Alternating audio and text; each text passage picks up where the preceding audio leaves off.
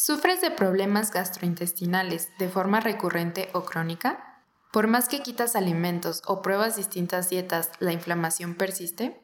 ¿Quieres entender la relación entre el sistema nervioso y la resistencia a la insulina, estreñimiento, intestino irritable y más? ¿Deseas entender la relación entre emociones y conductas compulsivas con la comida?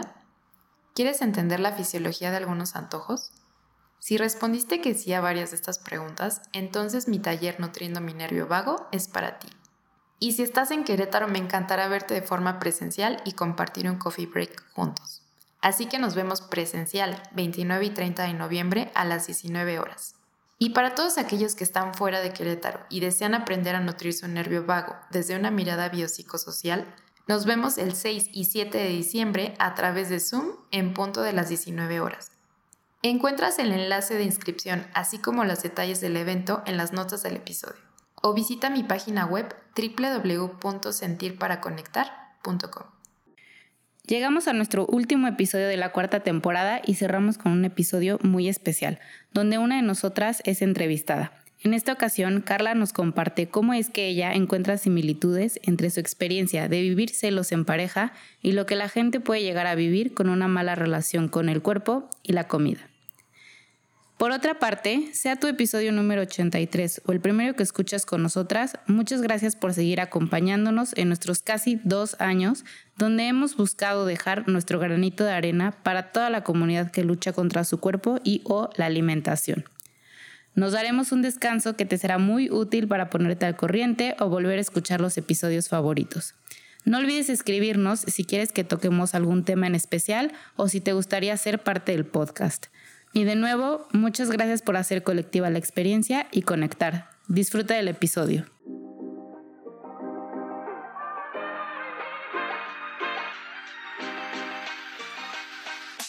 Tu cuerpo habla porque él cuenta la historia y merece. Aquí podrás comenzar a mejorar tu relación con él y con la comida a través de herramientas e historias. Yo soy Laura y yo soy Carla y hemos creado este espacio para hacer colectiva la experiencia y conectar. Hola a todos, bienvenido a uno de nuestros últimos episodios de la cuarta temporada. Ya no sé ni si es el último o no.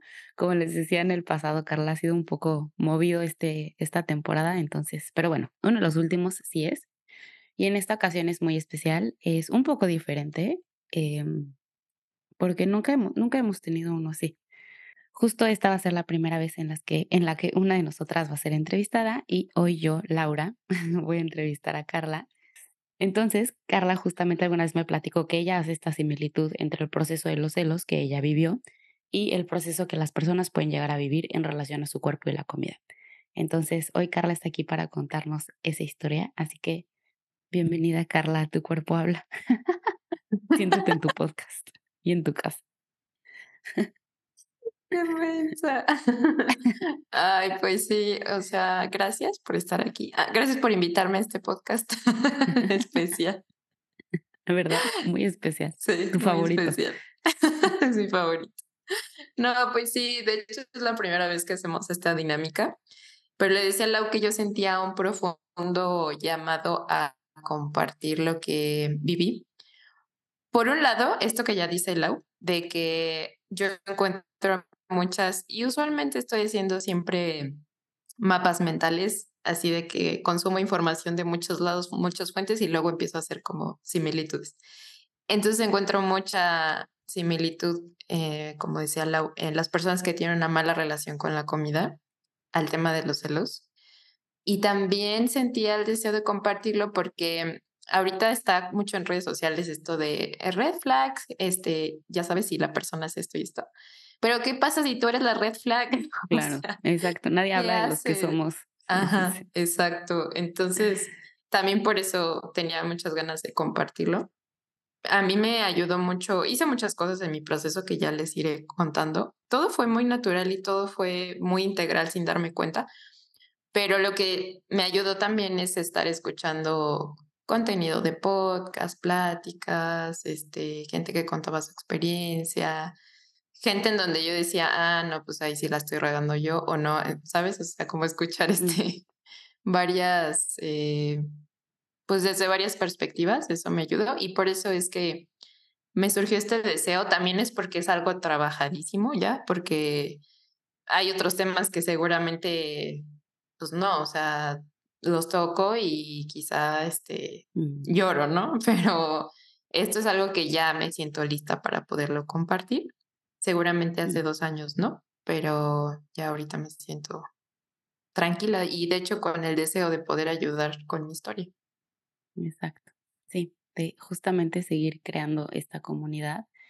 Y sí, como bien dice Carla, es una persona que puede como que enlazar aspectos muy diferentes de la vida y no solo de la suya, sino de todas las cosas y que va como haciendo esta similitud. Entonces creo que creo que así fue como llegó esta esta conclusión que hizo ella. Pero bueno, ya para ir arrancando y te voy a ir deteniendo un poco porque sé que te puedes ir, entonces fue como que tratando de guiarte.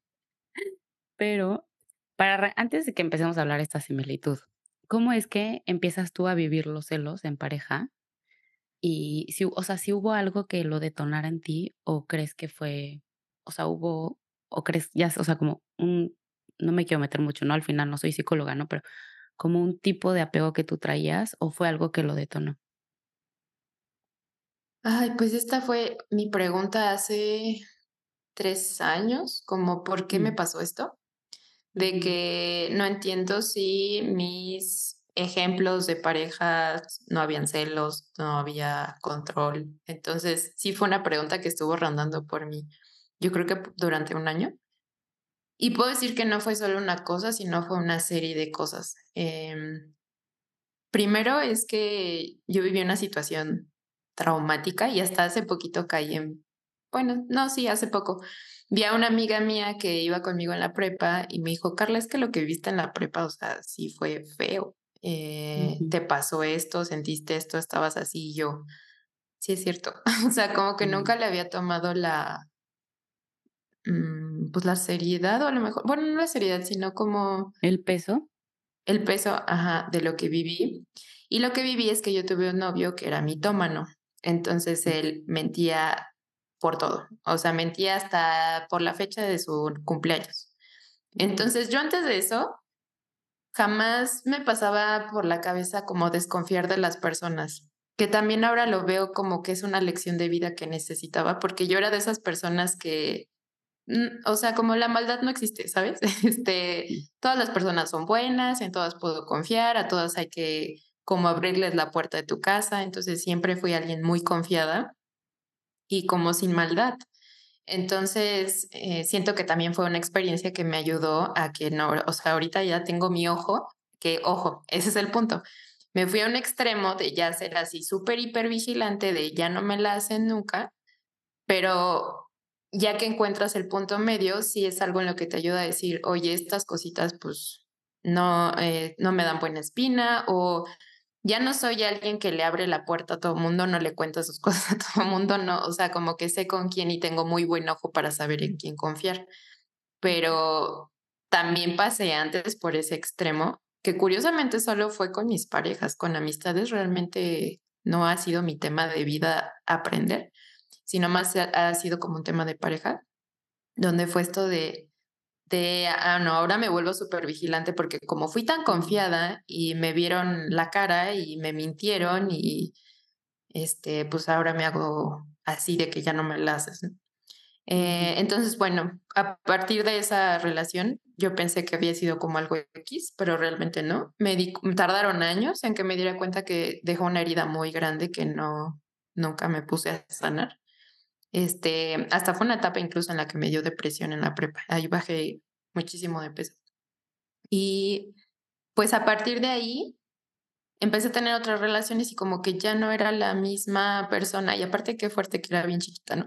Este, pero ya no era la misma que confiaba. Y no era la misma. Ahora tenía una creencia internalizada de que pase lo que pase, siempre te van a cambiar o va a haber una razón para que encuentren a una persona que es mejor que tú y te van a abandonar, ¿no?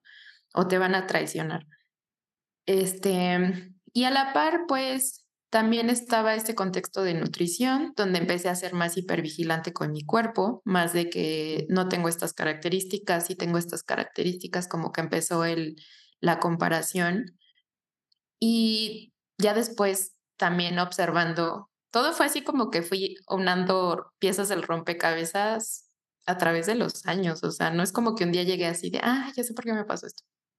O sea, realmente me fui dando cuenta a lo largo de los años de las últimas cosas que me di cuenta es que si bien no tenía yo un patrón de ejemplo de, de infidelidades o de control o de celos, sí creo que en mi linaje hay un tema de desconfianza. Eh, siento que es como una herida que está en nuestros genes, eh, incluso por, no sé, temas de epigenética, yo creo que es algo que es como es la emoción en mi familia trabajar. Mm.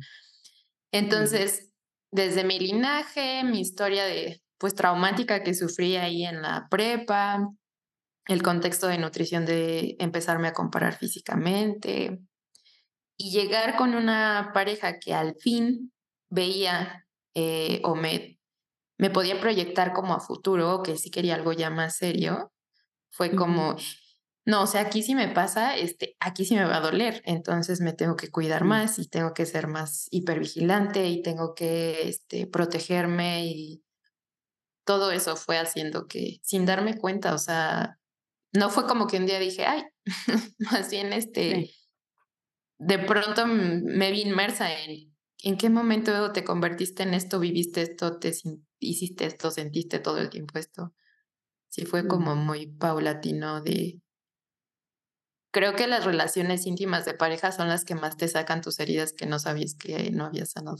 Entonces fue como de, oh, o sea, no había visto mi, mi monstruo de frente porque soy alguien a la que se le facilita mucho em, analizar a las personas, como que me es muy fácil leer a las personas, por eso también sé en quién confiar, pero no me había puesto a analizarme a mí. Entonces, toda esa situación pues hizo que me pusiera a dejar de ver hacia afuera y mirar hacia adentro. Mm.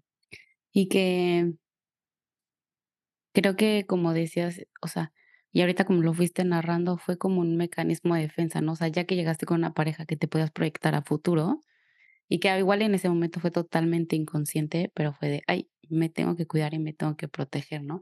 Y ahorita en la introducción que, o sea, y qué bueno que lo dijiste así porque creo que la gente que nunca ha estado en el lado de vivir celos o de vivir un apego ansioso o de vivir algo así, nada más lo puede llegar a ver como qué intensa la gente o qué locos o no, o sea, como que, y creo que tú y yo nos empatamos, ¿no? Como que, ay, qué tóxicos y que ambas odiamos la palabra tóxico. Y que al final, como decías, ¿no? ¿Y qué, pasa? ¿Qué pasa cuando tú eres esa persona? ¿Qué pasa cuando estás del otro lado? Y como siempre le digo a mi psicóloga, ay, ahora resulta que nadie es pinche tóxico, ¿no? De hecho, o sea. Digo, o sea, ¿dónde están todas esas personas? Ahora resulta que solo a una persona, ¿no? O sea, em, entonces, en esta como protegerte, cuéntanos cuáles fueron las conductas que tú fuiste desarrollando y cómo es que tú las, o sea, cómo ahorita ya las puedes ir comparando e ir encontrando esta similitud con lo que viven las personas en relación a su cuerpo y la comida. Mm. Pues lo principal es que mi espacio mental giraba en torno a eh, cuidar que no me vayan a mentir, que no me vayan a engañar y ver un detallito que no me cuadrara. Entonces, hace poquito le decía a una amiga que se fue a vivir a Guadalajara porque no capté que ella tiene seis años viviendo allá. Y hablando de que nunca la fui a visitar, primero, bueno, eh, ya que emprendí por temas económicos, pero antes de eso, pues yo sí tuve la oportunidad de ir a verla, pero no la veía porque es, si yo me salgo de aquí o si yo no estoy aquí, este, pues qué tal que pasa algo. O sea, qué tal que mm. me engañan, qué tal que me ponen, qué tal que me mienten, qué tal que me están ocultando algo. Y entonces el espacio mental que empezó a ocupar mucho pues también hacía que sí empezó a impactar en mi vida social, porque entonces ya no iba a ver a mi amiga Guadalajara, porque qué tal que iba a pasar algo y, eso por decir un ejemplo, pero había más cosas como actividades sociales a las que me daba miedo ir porque entonces iba a perder el control. ¿Y qué similitud tiene esto con, con una persona que tiene una mala relación con la comida? Dejas de ir a eventos sociales porque te da pavor perder el control, porque te da pavor que no vayas a poder seguir eh, yo qué sé, contando las calorías, este, no pasándote de las porciones. Y el espacio mental también es demasiado. Y no te permite realmente vivir. O sea, eh, como todo gira en torno a eso, pues como que las otras áreas dejan de brillar. O sea, yo digo que no hubiera manera, o sea, no hubiera habido manera de que yo hubiera emprendido si lo hubiera hecho en esa etapa de mi vida. Porque no me da, o sea, creatividad y eso que soy súper creativa, o sea, en ese momento no había creatividad, en ese momento es vamos a sobrevivir y vamos a cuidarnos. Entonces podría decir que el espacio mental tenía muy claro qué límites no podía pasar, pero eso no significaba que no los quisiera hacer. O sea, sí puedo decir que jamás en la vida agarré y revisé celular, ¿no? Por ejemplo. Pero de que lo quería hacer, lo quería hacer, ¿no? Y eso es también como las personas que dicen, pasa por mi cabeza el provocarme el vómito y tal vez no lo hago, pero no significa que tenga ganas de, que no tenga ganas de hacerlo. Y, y, hay quien sí cruza esa línea, ¿no? Hay quien sí revisa mensajes y hay quien sí se provoca el vómito o otras conductas de riesgo pues, más graves. Pero es lo que decimos, de que aunque no llegues a hacer eso, o sea, aunque yo no llegara a revisar el celular, la incomodidad del sufrimiento que yo vivía era igual a si lo hacía o no lo hacía. Porque mi mente giraba en torno a, y si lo haces, es que seguro es que ya hizo un gesto diferente, es que ya este, me volteé y entonces eh, hizo esto y seguramente, o sea, ay no, o sea, pienso y hasta me cansa de pensar cómo viví en ese momento estar tan hipervigilante. No es mi entrevista, pero a ver, más quiero decir que yo también he estado de ese lado en la parte de apego ansioso y celos. Y justo creo que es eso, es el tiempo y la energía que te cuesta. O sea, al final tu sistema nervioso está como ratoncito hipervigilándote. ¿Y qué pasa lo mismo en el tema de la comida o con, o con el cuerpo? Es entonces pasas todo el tiempo checándote, ¿no? O sea, checando tu cuerpo, checando tu comida, del ejercicio. O sea, muchas cosas que al final es como mucha energía y mucha energía hacia lo externo. Y que obviamente en ese sistema nervioso tan desbalanceado, tan, o sea, no hay ni para ser creativa, como decías, ¿no? pero jamás hubieras podido emprender en ese momento. Y, y que creo que también en esta parte, bueno, o sea, nos decías, ¿no? Que te llevó como a aislarte, que también pasa mucho, ¿no? Creo que pasa mucho por dos cosas que puede llegar, tratando como de encontrarle estas similitudes, no sé, tú me dirás, en tu, en tu teoría tú me dirás, pero sí, obviamente esta parte de social de, a ver, por este miedo, entonces no, eh, no veo amigos o por miedo a la comida o por miedo a que me quiten a la persona que quiero pero también en el aislamiento que la persona puede llegar a sentir vergüenza por lo que sea que esté viviendo, ¿no? Por el aislamiento, o sea, a esta parte de vivirlo solo, pues el proceso me refiero.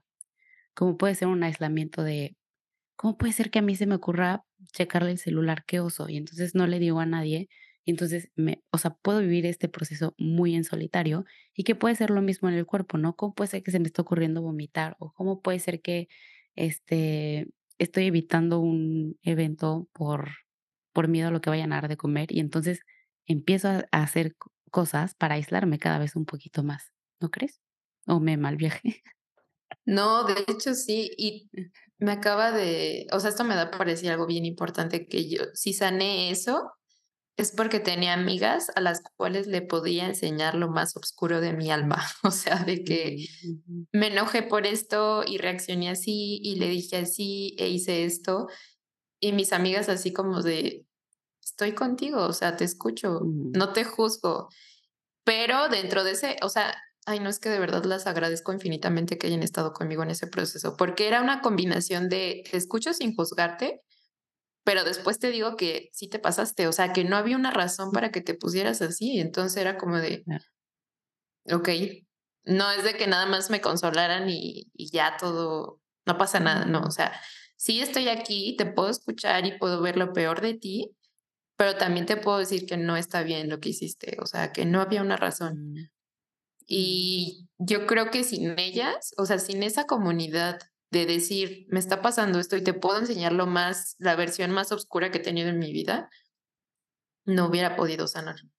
O sea, definitivamente no hubiera podido sanar.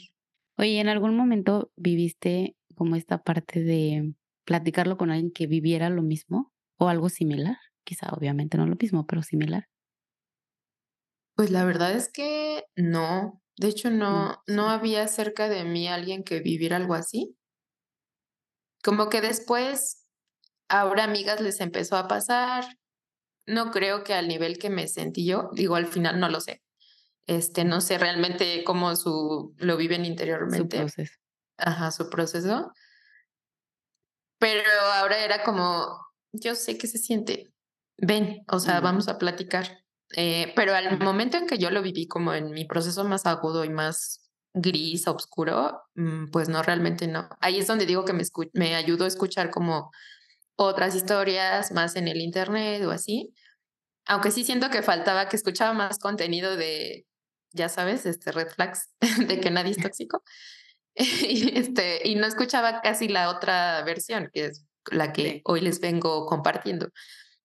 Pero si no, realmente eh, no, no me tocó en ese momento conectar con alguien que estuviera viviendo exactamente lo mismo. Mm, yo pensando en que creo que cuando vives algo así, o bueno, yo digo que en cualquier parte de nuestro proceso, ¿no? Igual, justamente como con el cuerpo y la comida, creo que el escuchar algo, alguien que esté viviendo algo tantito similar a lo tuyo, es como, ay, mira, no, no soy la única, ¿no? O sea, como que estoy acompañada y no soy la única y eso puede llegar a ayudar mucho. Bueno, al menos a mí me ayudó bastante. Entonces, por eso lo preguntaba. Mm. Pero bueno, al final qué bueno que tuviste este espacio, como decías, o sea, te decían las cosas como eran, pero sin juzgarte, ¿no? Creo que eso era lo más importante, que te escuchaban, que no te juzgaban, pero las cosas como eran. Y entonces, a ver, dices que se parece en la parte de la energía y el espacio mental, eh, la parte social, y hablamos del aislamiento, ¿Hay alguna otra parte o alguna otra conducta que tú podrías llegar como a encontrar esta similitud? Pues siento que son síntomas de la, del espacio mental, como en el cuerpo que es el body checking, de que a cada ratito estás revisándote si algo cambió, si no cambió. Tiene que ver mucho con que pues, tu espacio mental gira en torno a esa situación, en el caso del cuerpo. Y en mi caso, pues no es bueno, es que sí había un body checking ahora que lo pienso, porque también estaba de raíz una autoestima eh, pues, deteriorada. O sea, es donde en algunas ocasiones les he dicho, o creo que lo conté en historias, de hubo una época en mi vida en la que mi constante era compararme. O sea, no había un día que no me comparara, no había un momento en que no me comparara. Pasaba alguien y era como, tiene esto más, tengo yo esto menos, lo que sea. Em, entonces sí había body checking de mi parte, tal vez más al tema como de cuestión de la piel, que si era perfecta, que si no era perfecta, a lo mejor unas partes de mi cuerpo, o sea, no puedo decir que de mi peso, eh, aunque sí hubo una época en que me causó conflicto el peso, pero como que no ha sido la gran, el gran tema. Yo sé que mi complexión es realmente delgada, ¿no? Pero eh, pues encuentro esta similitud de estar constantemente revisando, que si bien, como les digo, hay límites que sabía que no se podían cruzar, como revisar un celular, pero sí checar que a qué horas vio por última vez este, su WhatsApp o eh, que si ya me contestó.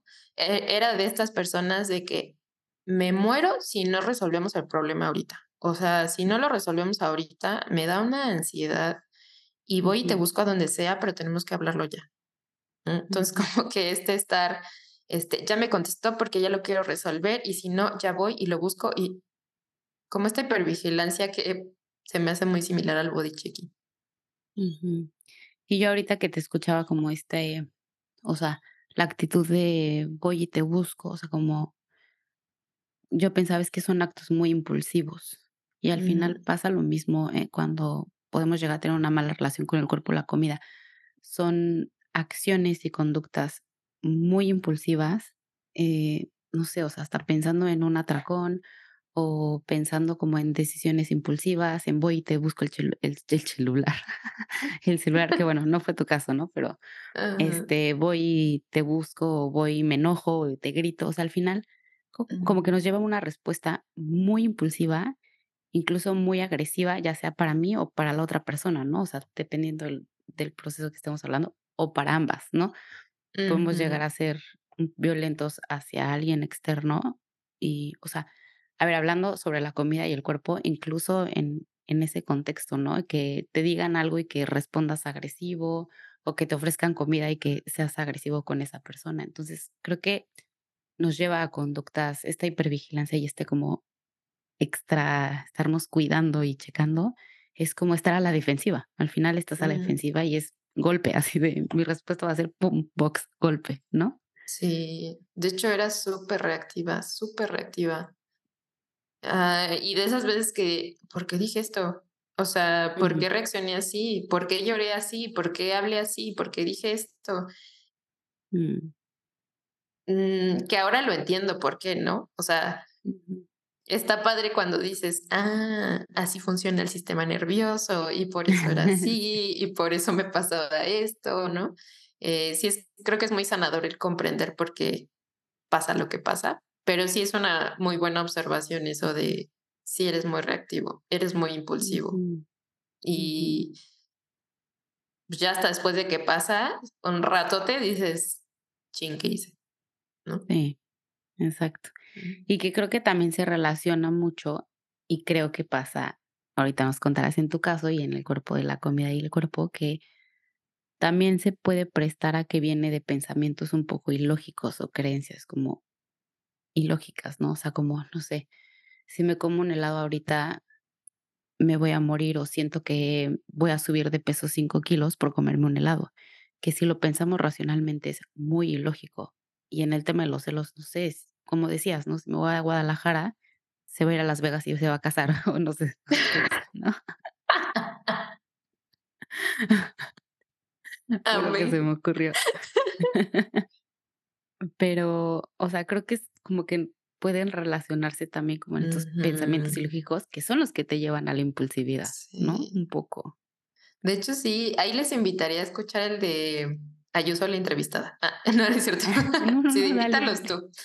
Este, no, ahí los invitaría a escuchar el de policía alimentario, que el policía alimentario justamente se rige de creencias que están ahí y nunca han sido vistas y solo andan este, pues, haciendo que ese policía tenga ciertas reacciones, sienta o haga ciertas cosas. Y sí, en mi caso también habían creencias que estaban ahí, creencias y heridas a la par, que nunca me había volteado a ver que estaban ahí. Tengo yo como aha moments muy claves en mi vida, o sea que, no sé, como recuerdo el día que terminé con esta pareja que les decía de la secundaria que, digo, de la prepa que fue muy traumático. Recuerdo perfectamente cuando me vi en el espejo y dije, ya no quiero vivir esto y a partir de ahí dije, ya, ¿no? Es, de hecho, me admira mucho cuánta decisión tenía tan chiquita, pero eh, en, hablando de aha moments y volviendo al punto, es que recuerdo una vez en el trabajo que estaba en el baño, fue mi aha moment, les voy a contar algo muy, muy este, personal, pero me cayó el 20 de que dije, claro, es que tú piensas que si eres perfecta, ya nadie te va a traicionar y nadie te va a dejar. Mm. Entonces esa creencia estuvo por ahí muchos años. Y fue cuando la empecé a desmenuzar, como de, ¿y qué es perfecto para ti? Y, ajá, y a las personas que tienen esto que tú crees que es perfecto, no les hacen esto, o sea, pero habían más creencias. Esa es una que tengo muy claro cuando me cayó el 20. Estaba leyendo algo, así estaba leyendo algo en el baño, este, y ya me cayó el 20, ¿no? Pero a la par otra, otras cosas como, eh, pues otras creencias de que también creo que el amor romántico por ahí, de tu pareja nunca le debe de parecer atractivo a otra persona, como, pues eso es una cosa, y otra cosa es que este, se rompan los acuerdos, ¿no? Entonces, como muchas creencias sí estaban ahí haciendo que mi mente estuviera a mil por hora. Y de esas creencias, pues surgían un buen de hipótesis, ¿no? Como te vas a ir a casar a Las Vegas este, mientras yo estoy en Guadalajara. O sea, es que era impresionante cómo brincaba de una cosa a otra en milisegundos, de que pasó algo y ya uní un buen de puntos y terminé en este abandonada y sola de por vida, ¿no? Y cuando pues no, Exacto, sí. Y yo que he estado ahí también lo puedo entender perfecto. Y justo ayer escuchaba a una persona que me encantó, me encantó lo que dijo, quienes la conocen. Es una persona muy creativa, se llama Marguga y es una persona muy creativa. Yo la admiro mucho por su creatividad y por cómo maneja la creatividad. O sea, ella habla mucho como de esta creatividad que lo usamos para todo, para resolver un problema, para cocinar, para buscar pareja, para, para lo que sea, ¿no? O sea, no solo como para proyectos y así. Y justo ayer platicaba que ella en ese momento, toda esa creatividad, la canalizaba hacia cosas, no, no hablo de los celos, y como, pero hacia cosas como digamos negativas que no le mm. sumaban mucho. Y decía, es que todas las personas somos creativas, pero podemos usar esta creatividad, en este caso, ¿no? Para inventarme y o sea, quienes han estado ahí, Carla y yo sabemos, puta, qué historias nos podemos llegar a inventar. O sea, ni Walt Disney. ni el de El Señor de los Anillos se las inventa. Y como decía Carla, son súper rápidas, pero me encantó lo que decía, que decía, es que justo esta creatividad la podemos llevar a otro aspecto un poco más positivo, pero que, o sea, todos somos creativos, nada más que depende como de esta base desde dónde lo estamos usando, ¿no? Ay, wow, me encantó, nunca lo había visto así. Sí, totalmente. Y es que sí me considero una persona muy creativa. O sea, ahorita que mi espacio mental ya no está girando en torno al abandono, la traición, la mentira, es lo que he dicho en otros episodios, de que me voy a correr y así 10 ideas de contenido, de podcast, de talleres, o sea, por eso digo que no hubiera podido yo emprender si en mi época de celos eh, pues hubiera querido hacerlo. Y todavía entrando en el emprendimiento, no es como que empecé ya todo así, ¿no? O sea, como en el sentido de sané mis celos, o sea, ya no tenía un buen de conductas, pensamientos, el espacio mental era menos, pero todavía como que se quedaba ahí mi sistema nervioso un poquillo, le costaba llegar a la regulación de pronto. Así como que... Eh, sí, no. Sí, exacto, como si no. Entonces también eso de que pensamos que vamos a estar bien de un día a otro, así, ¡pum!, ya estoy bien. Pero más bien es bien, bien, bien sutil. Yo lo que vi, fui viendo es que era súper sutil, súper sutil. Así, por eso digo que todavía en este emprendimiento como que se fue así como difuminando todavía más. Y pues eso hizo que recuerdo al inicio del emprendimiento que, que también el emprendimiento te saca otros miedos y otras sombras, como toda relación, ¿no? Con la pareja, con tu trabajo, con lo que sea. Este, pero sí me recuerdo que veía más como problemas, solo hacía y hacía, pero no había un momento de, de creatividad y de ver más allá y así. Y, pero no, o sea, me encantó lo que dijiste, me parece súper interesante porque, pues sí, o sea, esa creatividad la usaba para hacer mis historias, este, bien cañonas. Sí. Les voy, a, les voy a dejar el episodio de que habla esta chava em, para que vayan a escucharlo. Y, o sea, también viéndolo en el lado del cuerpo y me recordaste muchísimo una paciente que me decía que es que, claro, nunca me había dado cuenta de que todo este espacio y toda esta energía que estoy poniendo todo el tiempo en lo que tengo y no tengo que comer, la podría estar poniendo. Ella quería abrir un, no como de, de chocolates, pero como con formas. Dice, ya mm. lo hubiera abierto o ya hubiera visto, quizá no lo abro, pero yo hubiera visto, no sé, quién me puede ayudar a tal cosa o qué máquina necesito, ¿no? O sea, pero estaba muy bloqueada en esa parte porque al final, pues, no tenía, o sea, no había espacio en su mente, ¿no? Para esto, todo era el qué tengo y qué no tengo que comer y por qué me tengo que ver así. Y hablando del por qué me tengo que ver así, que creo que también va muy relacionado con la parte del cuerpo y la comida, pero en tu caso, ¿qué crees que era lo que buscabas o qué crees que era lo que faltaba ahí detrás de estos celos? ¿Me expliqué? Pues me, me faltaba trabajar mi autoestima, mi autoconfianza, mi mentalidad catastrófica. Eso también es algo muy epigenético, lo veo muy como factor, muy cañón este, en mi familia. Ahora lo puedo ver este, como ah, hay este patrón en mi linaje, pero antes no, porque estaba inmersa ahí. Es como, ah, es lo normal, ¿no? Pensar siempre lo peor y que si sales seguro te van a chocar o seguro nunca vas a poder lograr crecer en X cosas, seguro. Entonces, como que era lo normal este, para mí pensar así. Em, entonces, trabajar en, en ese sistema nervioso que pensaba que hay que protegerse y que todo es potencialmente peligroso, todo va a fallar. Entre eso, mi autoconfianza también y mi autoestima. Creo mm. que eso. Mm. Y creo que, em, a ver, no quiere decir que todas las personas que vivan celos o que estén viviendo una mala relación con cuerpo y comida sea la misma causa, pero creo que va muy, muy de la mano, o sea, muy. Y digo, tú y yo trabajamos con, a ver, vivimos ambas partes y trabajamos con personas que trabajan en esto y muchas veces es la base, ¿no? O sea, al final en esta vigilarnos la comida, vigilarnos, querer controlar la comida y querer controlar el cuerpo es un, estoy esperando a la mirada externa porque por algo que yo no me puedo dar, ¿no?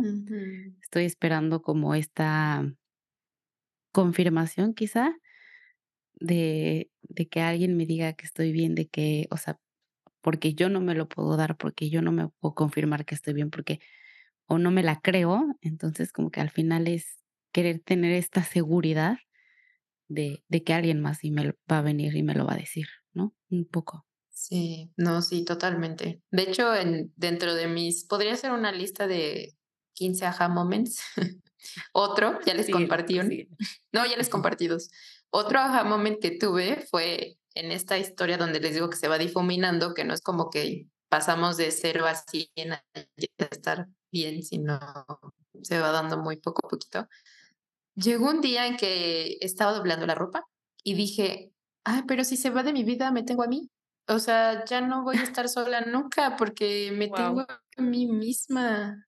O sea, no, no, me acuerdo de ese día y sentí una paz de decir, puedo con lo que sea, porque sé que ya me tengo para mí, ¿no? Y antes no me tenía para mí, antes me tenía todo mundo antes que yo y yo al final, realmente no me tenía para mí.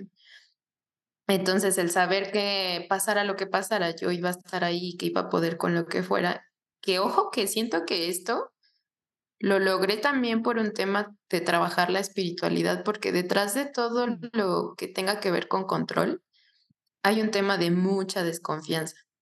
Entonces empecé a trabajar en la confianza en mí, la confianza en otras personas y la confianza también en algo más que siempre me va a sostener, pase lo que pase. Ya mm. sea con la comida, con las relaciones. Yo incluso hasta una vez que de mis aha moments regresando de correr dije, claro, es que mi cárcel mental fue el tema de los celos, pero a todo mundo les tocan cárceles diferentes. O sea, habrá quien la cárcel sea la comida, la cárcel sean las drogas, la cárcel sean las compras, la cárcel sea este, ser adicto al trabajo, yo qué sé, o sea, todos tenemos como de algo de lo que nos agarramos para controlar, porque hay algo más en lo que nos da miedo confiar o, o no hay confianza, ya sea en uno mismo, en los otros, en la vida. Exacto. Etcétera. Y que creo que es algo muy natural que al final, o sea, a ver, ante la incertidumbre queremos controlar, ¿no?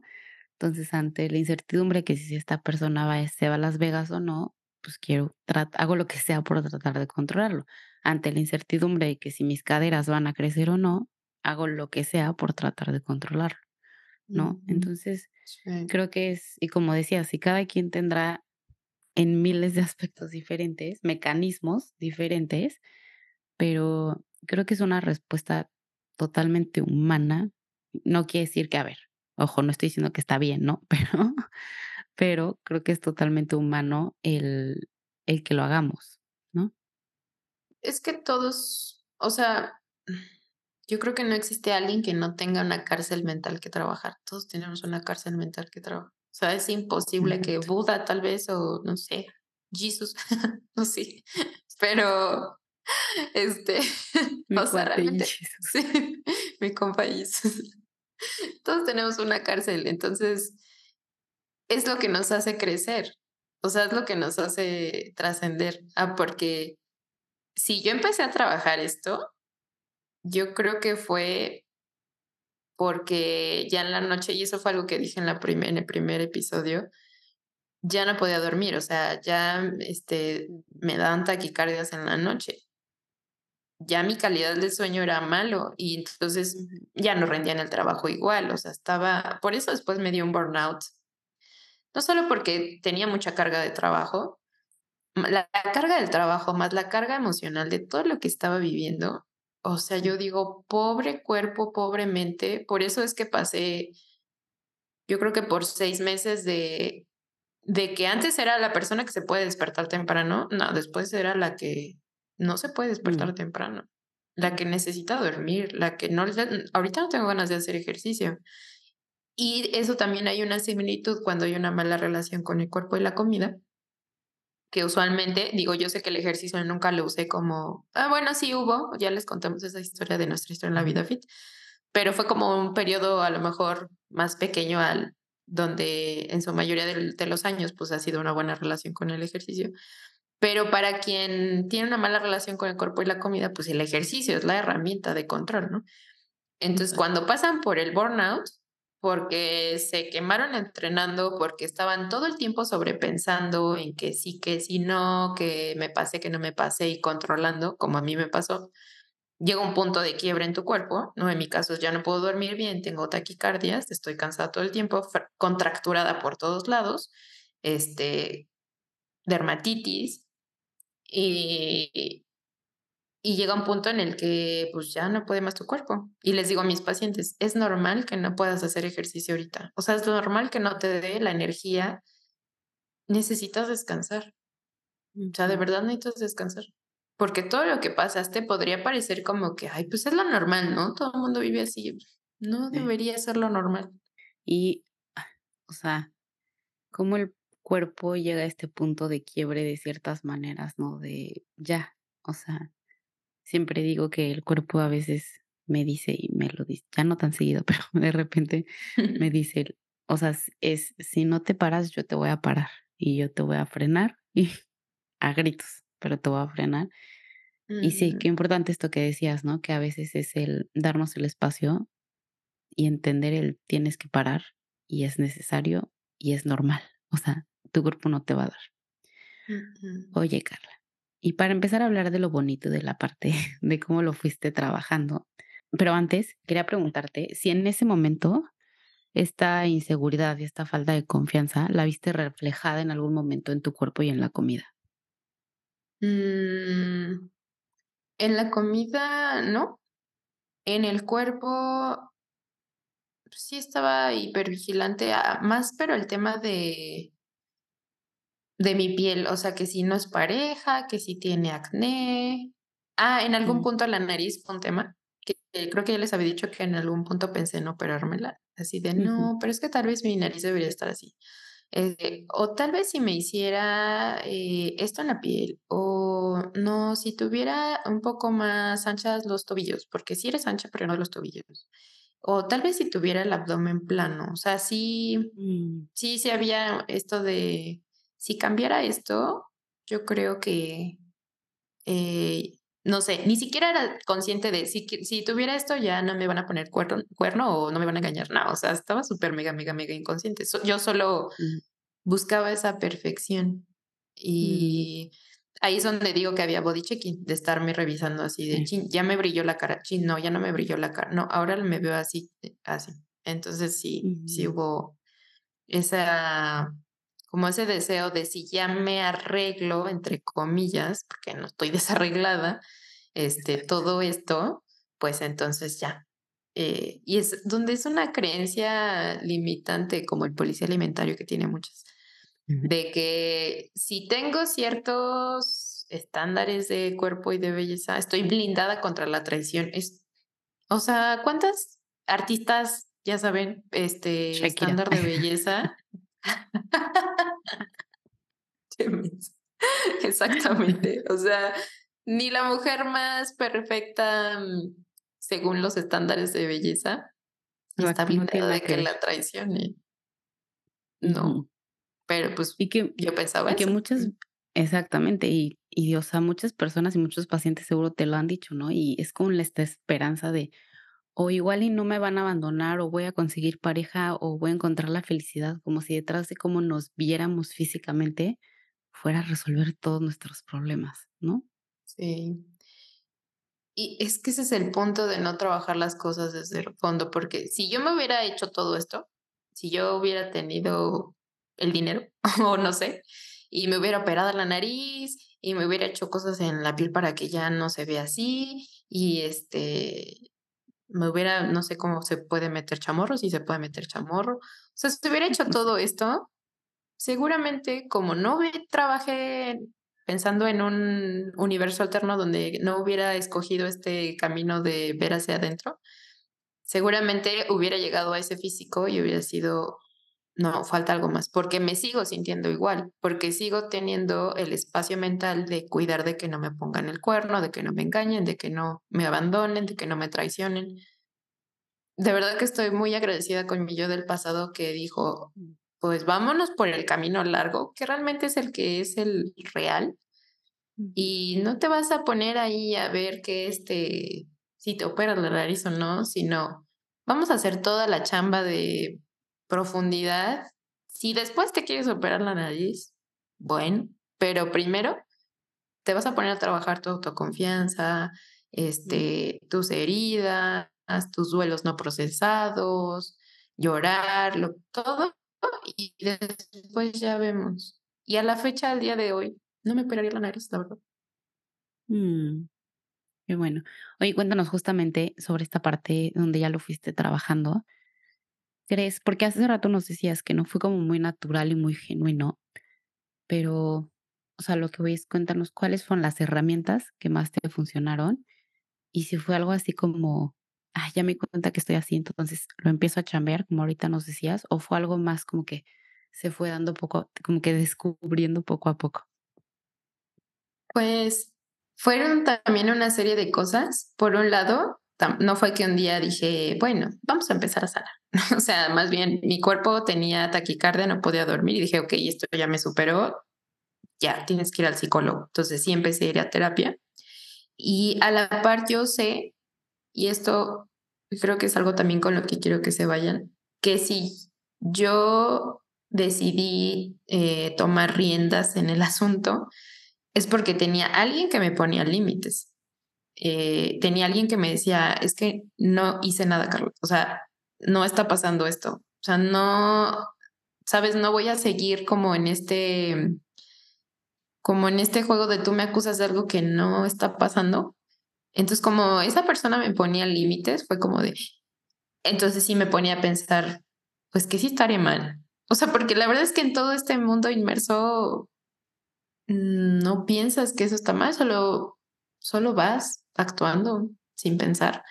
Entonces, el que esa persona me hubiera puesto un límite, eso, eso me ayudó a decir, mm, el que mi cuerpo me haya este, eh, generado esos síntomas fue como, ok, esto me está sobrepasando porque ya está afectando otras áreas de mi vida. El que mis amigas me dijeran, oye, es que eso no estuvo bien, no hay razones, también.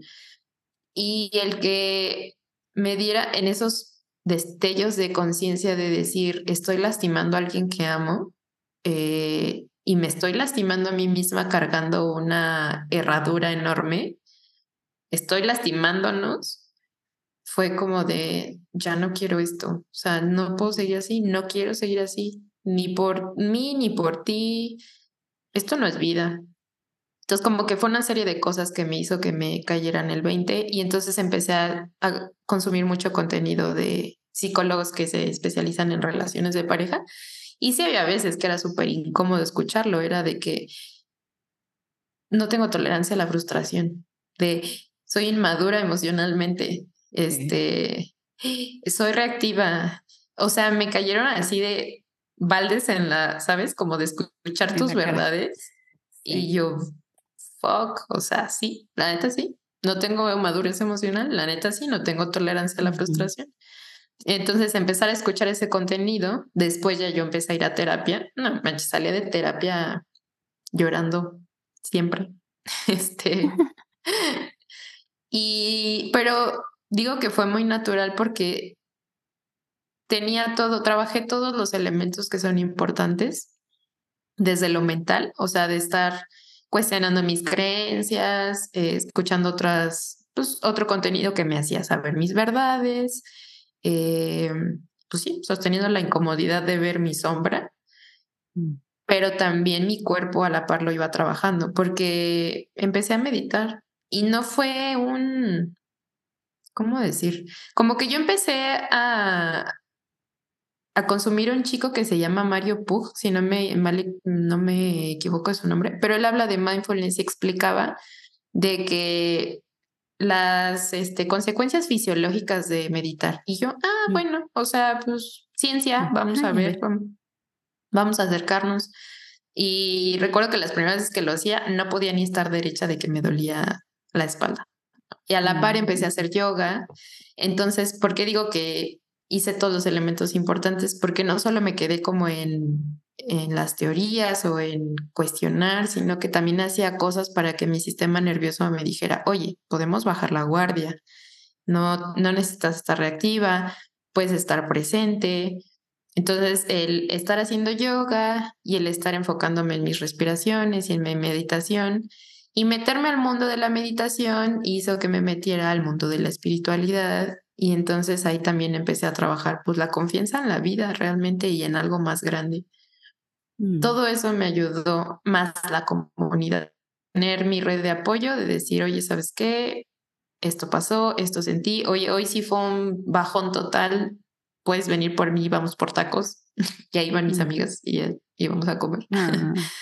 este, entonces, pues tanto lo, lo mental, lo emocional, la contención, el cuerpo y la espiritual y la espiritualidad fue lo que me ayudaron a ser otra persona total, total, total, totalmente. O sea, creo que sí estoy orgullosa de algo, ¿no? Porque usualmente estamos orgullosos de, y se me cayó el 20 un día de estos, estamos luego orgullosos de, ay, logré eh, X ingreso monetario, lo cual también es súper válido. Pero no nos paramos luego a valorar ese tipo de procesos de cambios internos que son súper valiosos. Entonces, como que sí dije, wow, Carla, te admiro que hayas agarrado tus sombras y tus heridas y te hayas sentado con ellas y las hayas visto y las hayas llorado y las hayas nombrado y hayas hecho todo ese trabajo. Y creo que también no hubiera sido mi proceso igual si no hubiera hecho este cambio de, de nutrióloga. Por eso digo que lo profesional toca lo personal y viceversa. Y ahí sí me ayudó mucho entrar en, al inicio, porque no, voy a ser muy sincera, no siempre se sintió bien el feminismo. Al final de mi proceso, no tanto al inicio sí.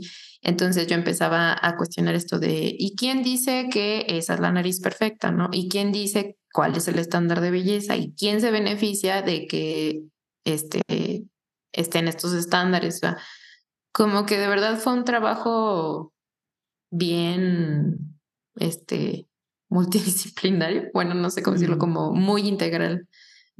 Si no hubiera hecho mi transformación de nutrióloga, tal vez, no sé, por ahí una pieza hubiera faltado. Claro, te hubiera quedado algo ahí flotando, una patita rota. ¿Y cómo fue que se cambió, si es que se cambió, eh, la relación con tu cuerpo a lo largo de este proceso? de este body checking que nos contabas, ¿actualmente crees que la puedes ver muy diferente? Sí, totalmente, porque en ese momento yo hasta eh, había tenido un tratamiento de ese súper de que me decía mi novio que es las pastillas del diablo, el famoso Rakután, seguramente lo han escuchado que es para la acné. Llegué a tener ese tratamiento este, porque era demasiada mi incomodidad de ver que mi piel no era perfecta y que tenía acné y así. y pues el body checking siempre. Después de que pasé por un proceso de dejar mi pastilla anticonceptiva y el Rakutan y así, me dio un efecto rebote del acné. Yo creo que no, o sea, me salió acné en donde nunca me había salido antes de tomar esa pastilla. Pero, o sea, de que hay momentos de mala imagen corporal, pero no hay días de mala imagen corporal. Son como de, ay, no me gusta tanto cómo se ve. Bueno, pues, sueño, te encanta lo que ves. No cambia tu día. No cambia mi A día. eso te refieres, ¿no? Es como de, pues sí. sí, tienes marquitas, pero se van a quitar. O sea, no me urge como quitarme este el acné. Ya no quiero cambiarme la nariz. Mi valía personal no gira en torno a mi estado físico y eso no quita que no me guste cuidarla. obviamente hago cosas para que se baje el acné y así, pero ya no lo hago desde ese, si cambio esto, todo se arregla en mi vida. No, o sea, es, me gusta cuidarme, me gusta este, arreglarme, pero en su justa medida. O sea, no creo que eso tiene todo el valor en mi persona. Ya no me quita el sueño. O sea, eso estaba impresionada que antes con el acné que me salió, o sea, me hubiera quitado el sueño. Mm. Pero no me quita el sueño. Mm. Y que creo que justo lo podemos ver en pacientes, no personas que viven esto o que lo vivieron en algún momento, es como el, no sé, el típico me desperté, me, me pesé, que no sé por qué nos, en qué momento nos enseñaron a hacer, te despiertas, te pesas, dejen de hacer eso, por favor. ya sé. Tiren la báscula a la basura. Pero, pero, o sea, ¿cómo eso, que ahorita que decías, o sea, cambia, es un momento, no es un día, ¿cómo eso puede cambiar el día por completo de una persona? un número o me vi en el espejo y en ese momento no me gustó lo que vi o no sé, me comí tal cosa y, en y yo tengo la creencia de que no tengo que comer eso y ya destruyo por completo el día. Entonces creo que en esa parte es bastante similar de cómo una o sea, un momento, en vez de que solo sea un momento, ya queda toda la tinta marcada en todo el día, ¿no? Exactamente. O es solo un... Hace poquito escuchaba un podcast que decía, no es lo mismo pensar que pensamiento. Como el punto es que decía, no es lo mismo que llegue algo así de, tengo más acné y ya, lo sueltes y se vaya y sigas tu vida, a que digas, chin, tengo más acné, no tengo la piel perfecta, entonces ya me veo fea, entonces ya no, val ya no valgo, ya no valor, ya no tengo valor, mi autoestima se ve baja, me van a abandonar. O sea, es la gran diferencia de que, pues sí, tienes pensamientos que se aparecen, pero ya no te estás inmersa en ese rueda de hámster. Ajá. Y eso lo veo también mucho en mis pacientes. Me dicen, ah, pues sí me llegó un pensamiento de que quizá fue mucho carbohidratos. Y ya. O sea, pero ya no pasa nada. Ya no se quedan ahí atorados. Exactamente. Ayuda muchísimo. Y que, paréntesis, justo ayer en la noche yo lo escuchaba, porque yo soy una mente muy rumiante, muy.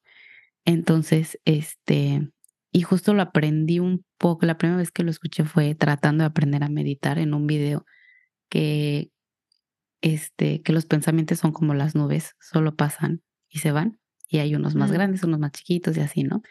Y no sé por qué dije eso, porque no tiene nada que ver con lo que les voy a recomendar. Pero me encanta, hay que dejarlo. Pero acuérdense que soy amante del cielo, entonces lo tenía que decir. Pero bueno, les voy a dejar un episodio de Durmiendo Podcast, los que son de México, no sé si lo ubican, pero justamente ayuda como a esta parte de, o sea, son afirmaciones para despejar la mente y es como, ah, bueno, al menos a mí me ha ayudado mucho para no quedarme como, y son cinco minutos, para no quedarte en esta rumiación y solamente dejarlos pasar. Entonces, nada, solo les quería compartir esa herramienta y se las dejo en, la, en las notas del episodio. Mm, sí. Y, perdón, dime. No, no, sí, con lo que dijiste fue como decir, yo había escuchado el ejemplo de no es lo mismo estar en el carro, en el tráfico y ver pasar carros, como los pensamientos, a estar en el tráfico y pitar porque ya se pasó, porque se metió, o sea, meterte pues en esa historia que estás ahí construyendo. Que no puedes ir a ningún lado. A ningún lado, amigos, ahí te vas a quedar. sí. Esa gente. A los que viven en... Yo a los que viven en Querétaro, ayer el tráfico estuvo horrible. La gente está desquiciada aquí. Quien vive aquí lo sabe. Está ah. desquiciado ya por el. Ah. Sí, todos con el sistema nervioso súper desregulado por el tráfico de Querétaro. No, relájense, no van a ir a ninguna parte. Es uno, ese, ese, es uno de los lugares donde puedo ser tan tranquila y donde no entiendo por qué la gente se estresa tanto, porque digo, es que, o sea, no hay para dónde ir, relájense, solo estás empeorando la situación. Pero bueno, no nos vamos a desviar con, el tráfico. ¿Cómo llegamos acá? Pero bueno, quería hacerte otra pregunta, Carla, antes de, de, ir cerrando y de que no sé si nos quieras decir algo más, pero hay una parte que me gustaría que también tocáramos, porque creo que también se relaciona mucho con el cuerpo y la comida, que es ¿En algún momento tú trataste de suprimirlos o como de no quiero que se vean los celos o no quiero, o sea, en vez de trabajarlos, suprimirlos? ¿Y qué pasó? Mm. Creo que no me identifico con esta parte porque soy alguien que no no puede reprimir lo que siente, o sea, no puedo si estoy molesta, Mm, lo vas a ver. Si estoy feliz, lo vas a ver. Si estoy triste, lo vas a ver. O sea, no, no soy alguien que puede como ocultar lo que está sintiendo. El punto es que era súper reactiva, entonces pues me hiciste enojar, voy y te reclamo por algo que no tiene sentido. Eh, entonces en, e, en, ese, o sea, en esa situación sí no, no me siento identificada, pero eh, también tiene sus consecuencias el que no te aguantes nada y te des esos momentos de decir, a ver, ¿tiene sentido esto? Este, si pasaste un límite o yo estoy siendo o estás tocando tú una herida mía y es mi responsabilidad trabajarlo. Más bien era todo lo escupía, todo lo decía, todo se me notaba. El cambio que he tenido es que pasa una situación y la analizo. Ok, esto requiere límites, requiere hablarse, es algo que no, o sea, que pues, somos seres humanos con fallas, lo dejo pasar o es algo que tocó una herida mía y me toca a mí trabajarlo y responsabilizarme. O sea, ahora hay un proceso de, ¿por qué sientes esto? ¿Qué está pasando? ¿Qué requieres hacer? Y ya después de que hice todo ese análisis, entonces ya voy y hablo, escribo, lloro, pongo un límite, este, pero más bien esa es la diferencia, que no me aguantaba las cosas, pero obviamente el haber sido tan reactiva pues dejó consecuencias este, en mi relación, de que, ¿sabes? Ya te da miedo, qué fuerte estoy y pedí disculpas mucho, eh, pero te da miedo decir algo, hacer algo, respirar de una forma diferente porque no sabes si va a ser usado en tu contra. O sea, no sabes si por, por reírte viendo un este, TikTok este, te van a reclamar porque de que te estás riendo. Eh, entonces, creo que tiene consecuencias tanto el reprimirlas como el no pasar por un proceso de digerir lo que te está pasando y solo escupir las cosas. Entonces, qué fuerte que fui esa persona que desregulaba el sistema nervioso de otra persona y que lo volvía reactivo porque no sé qué viene, o sea, no sé qué va a pasar, no sé qué, ahora qué hice mal, ¿no? Yo también estoy. Este, y bueno, ¿sabes qué? Algo bien importante es perdonarse por haber estado en esa etapa. Es bien importante. O sea, sí noto una etapa en la, mi vida en la que me cayó el 20 de todo y fue sentir profundo decepción y enojo conmigo vergüenza de cómo me pasó esto si soy alguien tan sensible y buena persona, porque quien me conoce sabe que soy buena persona, soy muy buena persona. Pues, pero buena persona con sombras que se los vino a enseñar una pareja, ¿no? Entonces sí hubo un momento de vergüenza, de culpa, hasta que un día dije, ya Carla, o sea, pasó. Y si no hubiera pasado eso, no serías la persona que eres hoy con la sabiduría que tienes, con la empatía de entender a otra persona, porque hace poquito me decía una paciente que si escucha este podcast le mando un abrazo. Me decía, oye Carla, tú tuviste un trastorno alimenticio, es que me entiendes tan bien. Y yo no tuve un trastorno, pero sí tuve mi propio tema de control. Entonces, sé que es diferente, pero hay muchas, ya podrán escuchar en este podcast, hay muchas cosas en las que encuentro muchas similitudes y, el pasar por ensuciarte y sentir las emociones más incómodas y después verlo en retrospectiva te hace tener una empatía con las personas. Yo creo que por eso no me gusta también la palabra tóxica y lo acabo de hilar en este momento. Porque es decir, o sea, sí, pero ¿qué hay detrás de todo eso? ¿No? O sea, en mi caso era miedo, heridas de mi yo adolescente, patrones de mi linaje, o sea, muchas cosas que son más profundas que decir que una persona es tóxica. Eso no significa que vayamos a permitir que lo que justifiquemos a la persona y entonces por eso permitamos que, ella haga lo que quiera. Sí, no, o sea, no estoy diciendo eso para nada. De hecho, yo agradezco que me hayan puesto límites y que me hayan dicho, Carla, lo que estás haciendo no está bien.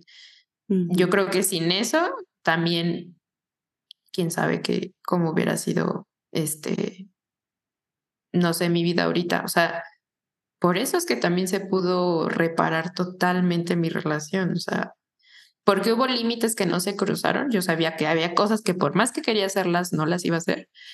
Y porque hubo un alguien que ponía límites y decía, eso no. O sea, eso no te lo voy a permitir, eso no está bien. Qué importante también cuando la gente que realmente nos quiere y saberlo abordar, eh, te dicen, oye, estoy notando que te preocupas mucho por la comida o que ya no estás comiendo bien o que, que nos hagan ver que hay cosas que pues no están siendo sanas. Sí. Ahorita que decías de las personas tóxicas, y alguna vez lo escuché, ¿no? Porque yo también, o sea, decías que yo soy la tóxica, es que yo soy la que bla, bla, bla, ¿no? Y eso lo escuché mucho tiempo después, pero alguna vez alguna psicóloga me dijo, es que a ver, Sí, ¿no? ¿no? Como decías, no quiere decir que esté bien lo que estemos haciendo, lo que estás haciendo y lo que estás viviendo, tanto para ti como para la pareja, pero al final lo que se genera es una relación tóxica, no una persona tóxica. O sea, me dices que son de dos. Si hay una persona tóxica, hay alguien que lo está aguantando, hay alguien que nos está yendo, hay alguien que no está poniendo límites. Entonces, no quiere decir que la otra persona sea tóxico, que las dos personas sean malas, solo que en ese momento la relación que se estaba dando no era la mejor para ninguno de los dos, ¿no? Pero creo que en esta parte de perdonarse y de ser autocompasivos, y no es culpar a la otra persona para nada, pero es como un poquito de entender el, ok, también somos dos los que estamos echando y no solo es chamba mía, que en este caso tu pareja también fue el que te fue ayudando con los límites y toda esta parte, es chamba de dos, ¿no? Porque es una relación, no una pareja, no una persona, perdón. Sí, que no, sí, o sea, súper valioso lo que dices porque pues otra historia hubiera sido si esa persona no me hubiera puesto límites. Claro. Mm, sí. Total. Y porque me acuerdo que una vez me decía mi psicóloga que si me pasaba esto con amistades. Y yo le decía, es que solo me pasa en mi relación de pareja. O sea, en mis otras relaciones jamás sentí así, jamás me ha pasado así, nada que ver. Pero pues fue la que me, me enseñó todo lo que tenía que trabajar. Pero sí es muy importante. Sí, fue mi reflejo. O sea, me, cuando me vaya de esta vida, tengo muy claro que Estoy muy agradecida con esta persona por haberme hecho de espejo y por haber sido un gran, gran maestro.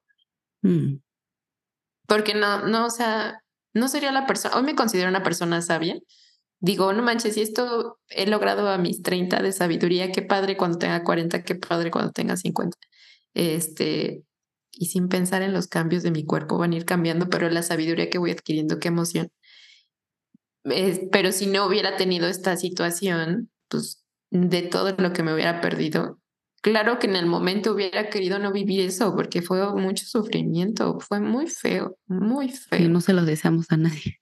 No, de verdad no se lo deseo a nadie. Y quien tenga un problema con la comida sabe también qué feo es que tu vida gira en torno a eso. Es un infierno. Eh, pero cuando lo trasciendes es de, wow, todo lo que aprendí de mí y y la compasión que le puedo tener a alguien eh, que vive por, que pasa por algo similar. Así es.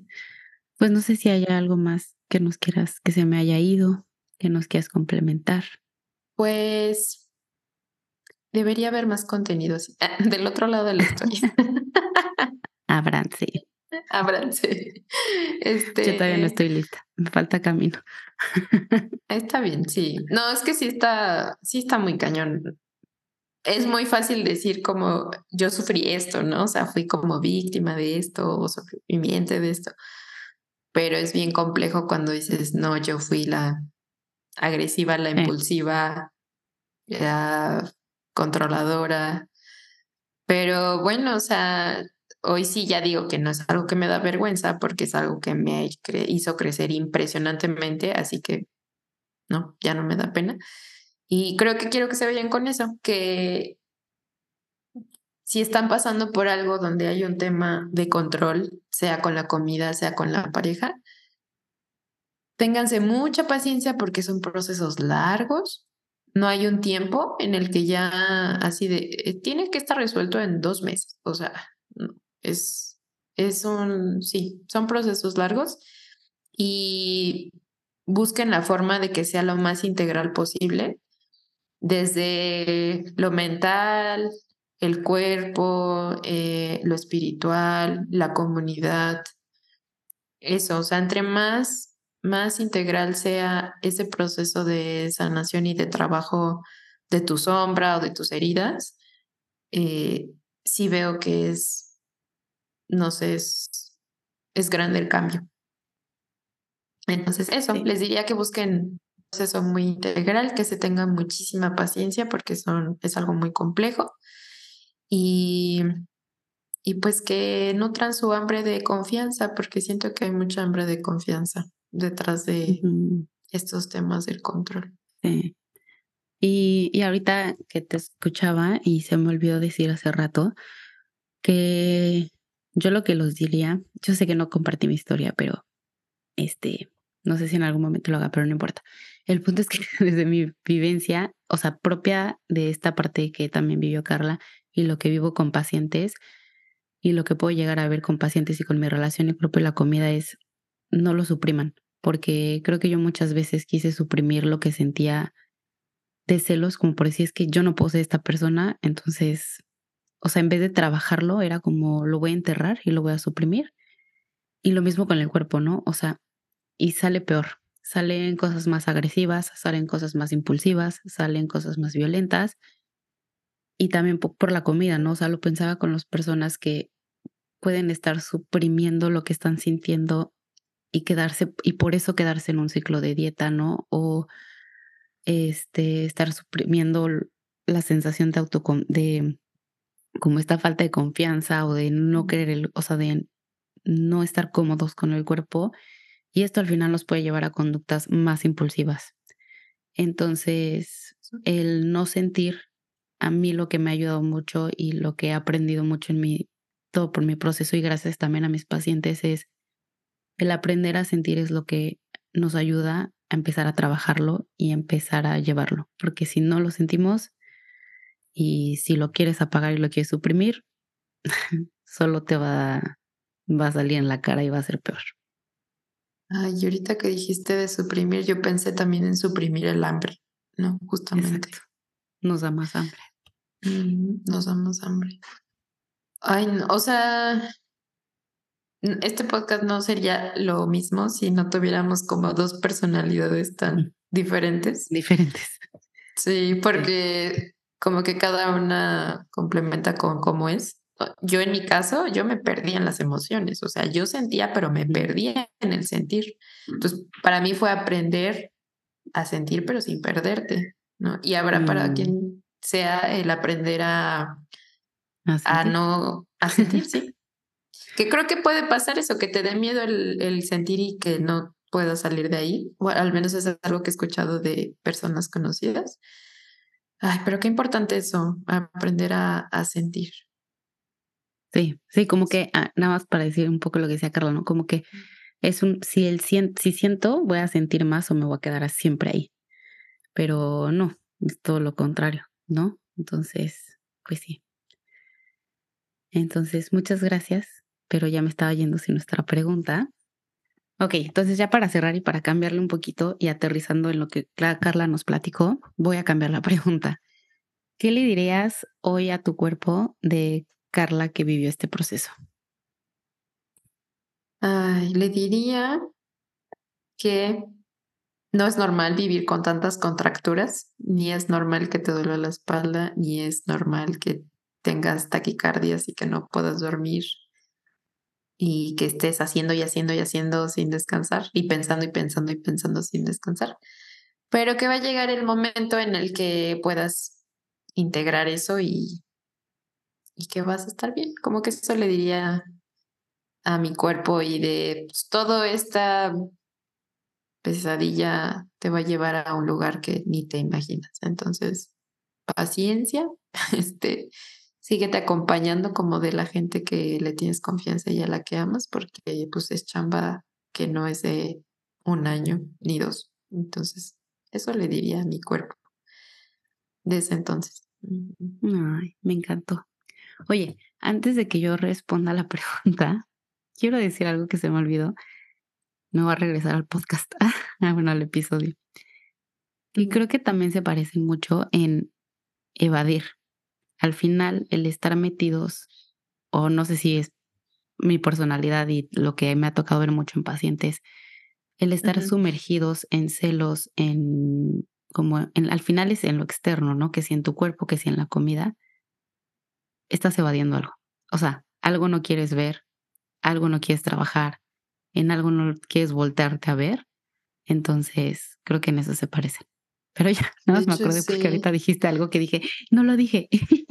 y se me olvidó. Sí, no, y de hecho les había comentado que soy muy buena para leer a la gente, pero pues no me sentaba a leerme a mí. Y sí, totalmente, había detrás de ese control, y creo que esa es otra enseñanza que me ha dejado eh, todo este proceso, que si de pronto aparecen por ahí pensamientos sin tener realmente una razón para desconfiar o así, para mí se vuelve un foquito de hay algo que profundo que no estás observando porque te está haciendo más fácil mirar hacia afuera. Entonces, cuando me pasa esto se vuelve un ¿qué necesitas? ¿Qué pasa? ¿Qué te incomoda? Este, para mí ya se volvió una forma de regresa a ti, regresa a ti, hay algo ahí que no estás viendo. Y es algo que le digo a mis pacientes. Mira, o sea, no significa que lo hayamos trabajado, que nunca en la vida te va a aparecer el pensamiento o así. Significa que ya sabes que eso puede ser una señal o una notificación de que hay algo más profundo a trabajar. Bueno, como la uno fue entrevistada, entonces le vamos a hacer la pregunta de siempre. ¿Qué si te dije era el eh, cuerpo? No, que si te hablara hoy tu cuerpo, ¿qué, te diría? Sí, se me cuatrapearon los cables. Mi cuerpo diría, habla bien, no, no no te entiendo. ¿De qué me hablas? Mi cuerpo dirá, ¿qué? Eh, un poco relacionado, bueno, no. Bueno, no sé, un poco relacionado como al tema que vivió Carla y su proceso.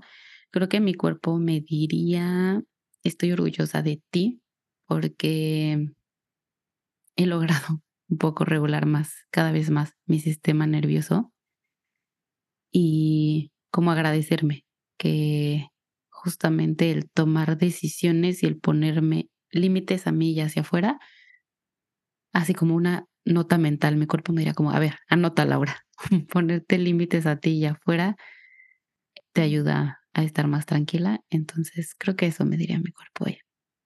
Mm, qué bonito. Y tu cuerpo sabe que ya se va a ir de viaje, porque... Sí, ya, se va a ir de viaje. Ah, mañana es mi cumpleaños. Sí, Bueno, para mí todavía no. Yo, que no, mañana. Y cuando se publique ya fue.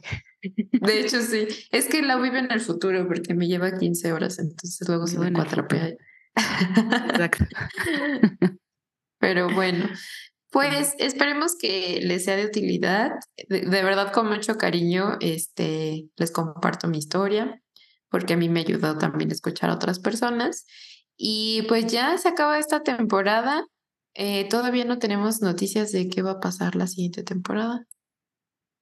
Ni nosotras sabemos, así que. No, bueno, les haremos saber. Por lo pronto tienen muchos episodios que escuchar. Esta vez nos vamos antes. Eh, todo diciembre vamos a descansar. Todo enero vamos a descansar ya les estaremos avisando qué va a pasar. Obviamente sí seguimos, pero no con la misma frecuencia que lo veníamos haciendo, también por autocuidado y para escuchar a nuestro cuerpo, etcétera. Eh, pero esperemos que hayan disfrutado muchísimo esta temporada como nosotras, que como ya les habíamos dicho fue compleja llevarla a cabo, pero se logró. Hay episodios súper interesantes, así que pues tienen todo diciembre y enero y no sé hasta cuándo para ponerse al corriente. 2024. Sí. ya, les iremos avisando. Sí, ya Pero... avisando.